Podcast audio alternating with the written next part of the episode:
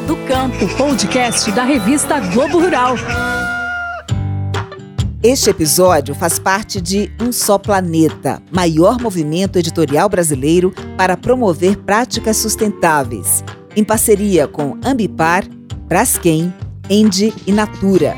Acesse, informe-se, atue. Não existe planeta B. umsoplaneta.globo.com Desmatamento, ausência de preservação de mananciais e repressão da água para uso privado são três dos fatores que levaram o Brasil a perder 15,7% da superfície de água desde o começo dos anos 90. É isso mesmo, a disponibilidade de água doce que tínhamos na década de 90 era quase 16% maior. E o dado é alarmante por mostrar na prática que as mudanças climáticas estão avançando. E mais do que isso, as principais causas estão sendo ligadas ao agronegócio. Aumento de área para plantio de commodities, pastagens degradadas e o uso exacerbado da água fazem do agro o vilão da redução de disponibilidade hídrica. A questão é que o mesmo agro pode ser prejudicado. E aí é aquilo, né? O feitiço virar contra o feiticeiro. Para chegar a essa conclusão de que a água diminuiu pelo Brasil, Tasso Azevedo, coordenador do MAP Biomas e responsável pelo estudo, conta que o monitoramento só é possível por meio de muita tecnologia. A gente faz isso é, usando sensoriamento remoto, são as imagens de satélite, e analisando as imagens de satélite, historicamente, né, desde 1985 para frente, pixel a pixel. Então, cada imagem de satélite, a gente tira o pixel, que tem 30 por 30 metros, e a gente analisa cada um deles. Então, no Brasil tem 9,5 bilhões de pixels. Cada um deles a gente analisa, e para fazer isso a gente usa é, aprendizado de máquina, inteligência artificial, é, e um sistema de computação em nuvem. Pixel por pixel, com tecnologia e ciência, o Map Biomas consegue informar se determinada área é urbana, de floresta, agropecuária, entre outras classificações, incluindo as superfícies com água. Nesse trabalho, a gente identificou que tinha a questão da água, das variações da água, mas sempre ficava a dúvida, porque água ela é um, um alvo móvel, né? Quer dizer, ela não é como a floresta que está parada lá. A água ela pode ter a cheia, tem, a, né, tem o período seco, e varia muito ao longo do ano. Então é difícil a gente saber se a gente estava realmente caracterizando bem é, a superfície de água do Brasil. Então a gente teve essa, essa ideia de fazer um mapeamento mês a mês da superfície de água do Brasil, desde 85 até hoje, também usando assessoramento remoto e aí a gente caracteriza cada mês quanto tem de água. Assim a gente consegue pegar as variações que existem durante o ano e entender se é, como é que são as variações ao longo dos anos.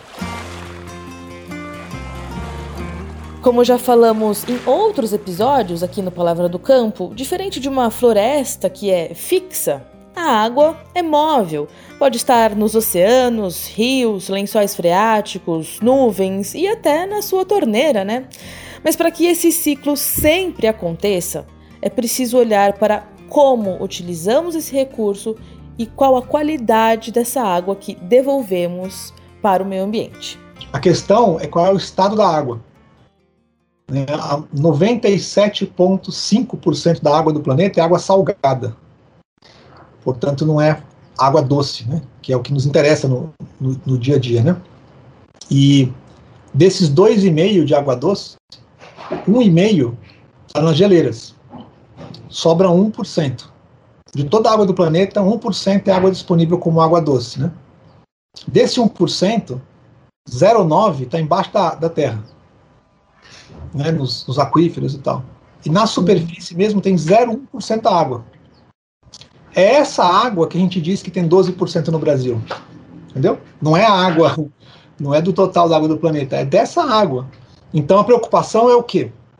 Está acontecendo um fenômeno em que a gente está perdendo a quantidade de água doce disponível para a gente no Brasil. E é isso mesmo. A gente está perdendo, reduzindo a superfície de água doce no Brasil.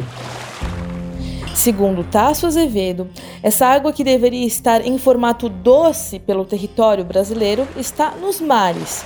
E ela não consegue voltar em formato de chuva porque a falta de árvores decorrente dos desmatamentos e queimadas dificulta a evapotranspiração. Em resumo, se não tem planta para transpirar, a água não vai para o céu e aí não cai uma gota.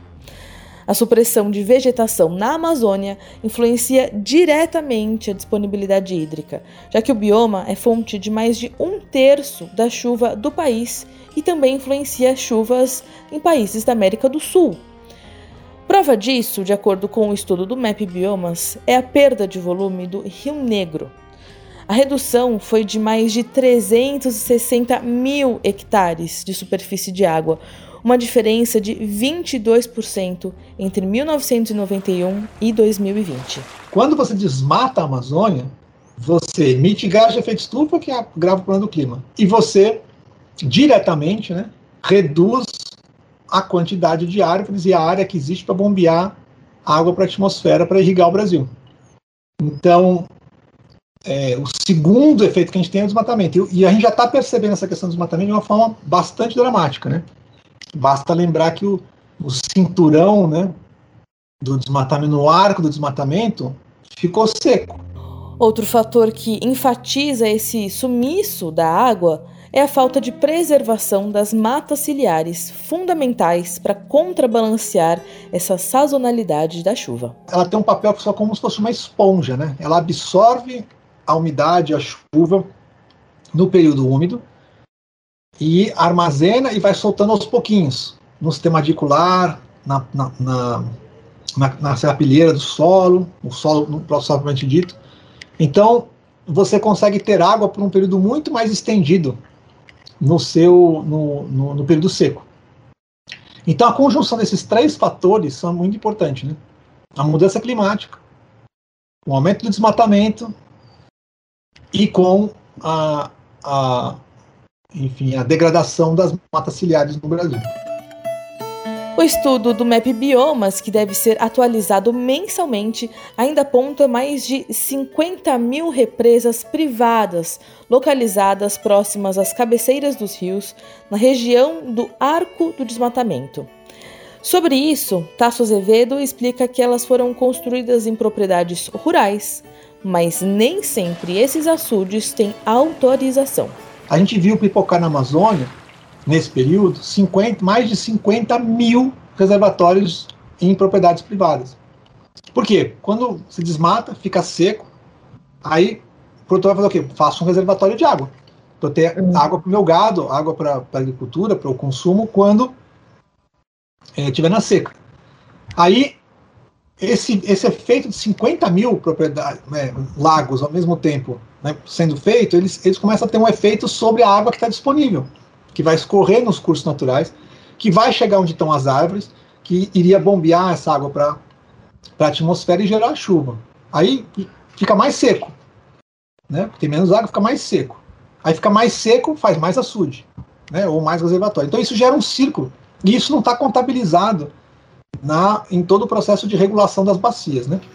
O mesmo acontece com a irrigação sem outorga, segundo o coordenador do MAP Biomas, já que o uso hídrico sem a ciência, sem o conhecimento da Agência Nacional de Águas e Saneamento ou dos órgãos estaduais pode causar conflito. E a irrigação, ela é, hoje cobre cerca de 10, 12% da produção agrícola brasileira, da área plantada, né?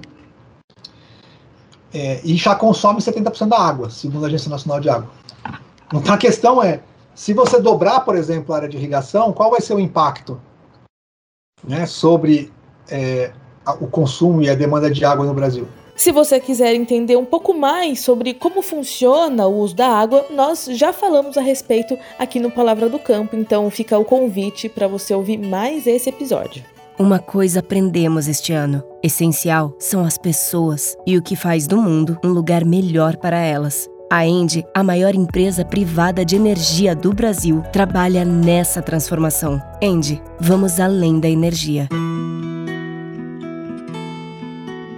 Em relação ao recém-lançado estudo do MAP Biomas, outro dado que preocupa é que existe uma tendência de perda de superfície de água em 8 das 12 regiões hidrográficas, em todos os biomas, mas Amazônia e Pantanal são os mais críticos. E não por acaso, o mesmo estado que concentra a maior perda absoluta e proporcional de superfície de água nos 35 anos abriga também o município que mais pegou fogo no período. Estamos falando de Mato Grosso do Sul.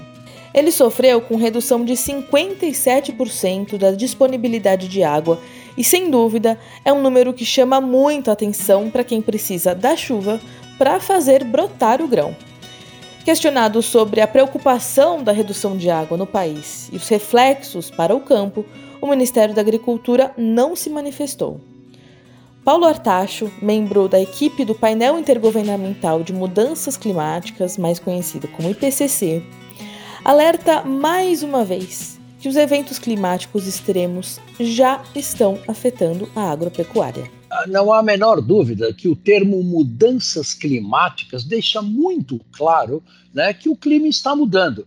E, na verdade, você não precisa nem ser cientista para observar que o clima está mudando e esta mudança é atribuída às alterações que o homem está fazendo no meio ambiente. O último relatório do IPCC deixa isso claríssimo. É um trabalho de 17 mil cientistas ao longo de cinco anos, de esforços que compilaram o conhecimento científico que, que nós temos hoje, mostrando que claramente o homem é o culpado pelo aumento desses eventos climáticos extremos.